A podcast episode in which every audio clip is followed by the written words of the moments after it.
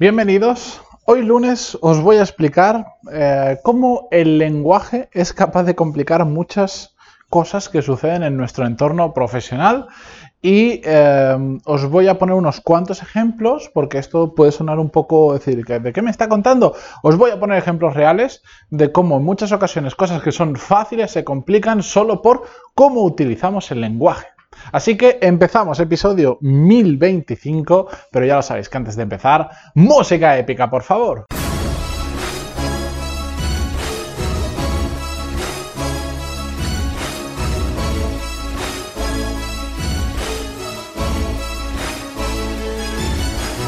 Muy buenos días a todos, bienvenidos. Yo soy Matías Pantaloni y esto es Desarrollo Profesional, el podcast donde hablamos sobre todas las técnicas, habilidades, estrategias y trucos necesarios para mejorar cada día en nuestro trabajo. Si me escucháis diferente, no os asustéis. Eh, no son vuestros cascos, vuestros altavoces ni nada similar. Simplemente que, bueno, no estoy grabando con el micro habitual ni estoy en el lugar habitual. Estoy con mi micro secundario, que es el típico de solapa que se pone, o con el que grabo todos los vídeos, por ejemplo. Pero estoy en un entorno donde hay un poco de eco, entonces no sé qué tal saldrá al final. ¿Era esto o grabar dentro del coche? Y había un montón de ruido de tráfico y estas historias. Pero bueno, la cuestión no os preocupéis que volveré a la... Hoy voy a intentar esta tarde poder grabar el episodio de mañana con la calidad habitual. De todas formas, al final lo importante eh, no es tanto la calidad del sonido, sino pues lo que, lo que comparto con vosotros. O por lo menos eso es lo que yo pienso. La cuestión, como os decía hoy, es que vamos a hablar sobre cómo, se, cómo el lenguaje a veces hace que todo se complique de manera innecesaria. Eh, para mí el principal problema de esto que os voy a contar después con ejemplo para que lo entendáis bien, es que el lenguaje hace que la complicación de llamar a las cosas de una manera enrevesada por muchos motivos que vamos a ver, hace que perdamos de vista el verdadero objetivo de lo que estamos haciendo. Y os pongo para mí el ejemplo más claro y que de hecho ya lo comentaba la semana pasada. Cuando hacemos un proceso de selección, a veces hacemos cosas que no son realmente necesarias o que son evitables simplemente porque le hemos llamado proceso de selección. Os lo planteo de una manera diferente. Cuando hacemos estos procesos de selección, para ahora, para que nos entendamos, ¿qué es lo que estamos haciendo realmente? Lo que estamos haciendo es buscar una persona que encaje con nuestro equipo. Yo me he llegado a encontrar situaciones tan absolutamente ridículas y absurdas como que por el motivo que fuere se había encontrado a la persona perfecta que encajaba con el guante para esa posición y alguien en la empresa levantar la mano y decir, no, pero es que no ha pasado el proceso de selección. ¿Cuál es mi crítica aquí? Que todo el mundo era 100%, tenía 100% claro que esta persona era perfecta para lo que iba a hacer. Pero como no había pasado el proceso de selección, porque hemos decidido que a encontrar una persona que encaje en el equipo, que sepa hacer lo que tiene que hacer y nos pueda ayudar, a todo eso le hemos llamado proceso de selección, resulta que de repente tenemos que hacer un proceso, incluso aunque ya hayamos cumplido el objetivo, tengamos una persona que puede cumplir el objetivo.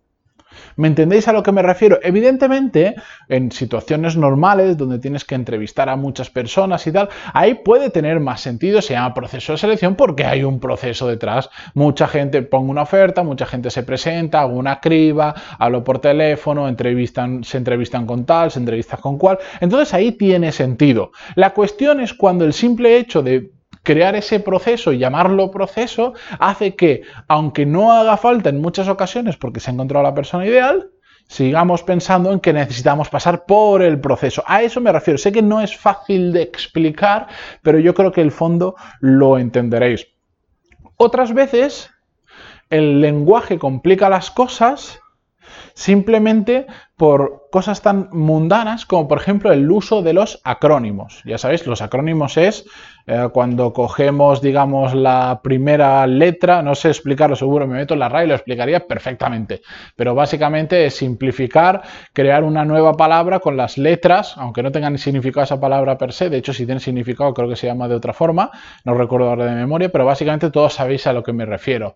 Eh, por ejemplo, el IVA que es el impuesto sobre el valor añadido. Bueno, pues eso es un acrónimo.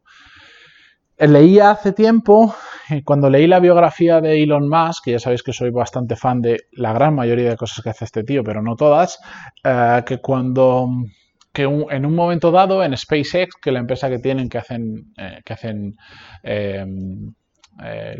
cohetes que lanzan cosas al espacio, incluyendo algún coche, literalmente, eh, llegaron a un punto en el que habían tantos acrónimos, tantos, tantos, tantos, tantos acrónimos, que cualquier persona que no era de la empresa o que estaba en otro departamento y no estaba habituada a los acrónimos habituales mm, de esa conversación, no podía seguir la conversación, porque era tal cantidad, de hecho creo que el ejemplo lo ponían con un email, que enviaban un email y, era absolutamente inentendible por la cantidad de acrónimos que había.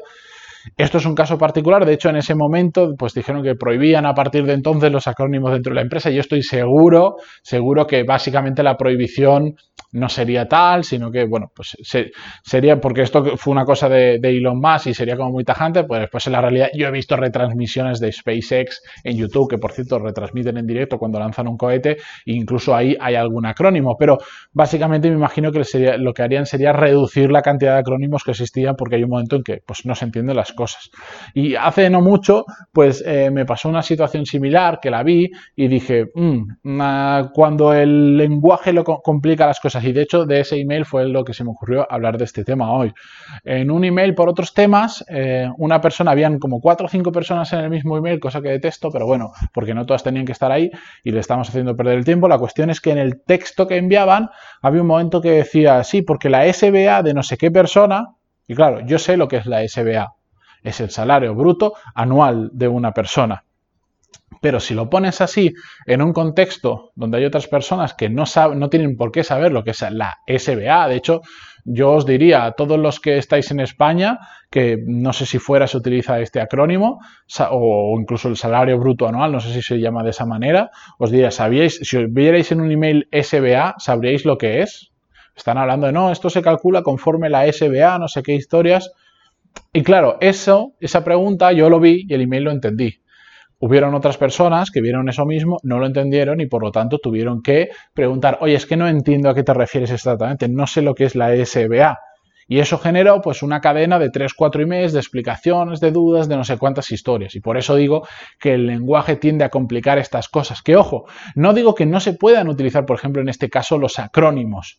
A lo que me refiero es que hay que saber cuándo puedes utilizar determinadas cosas. El otro día yo estaba en una conversación donde había gente, eh, digamos, técnica y no técnica y las personas que eran técnicas empezaron a utilizar determinados, eh, determinadas palabras como es que en el momento en el que el trigger no sé cuánto, y claro, los que no eran técnicos, yo, yo empecé a mirar caras y vi que había por ahí alguna cara como diciendo no me estoy enterando de nada de lo que esté. No, es que este modal salta cuando el trigger, cuál o no sé cuánto y yo veía las caras y había gente que no se estaba enterando. Entonces, en ese caso, yo no soy técnico, pero alguna de estas cosas sí que me entero.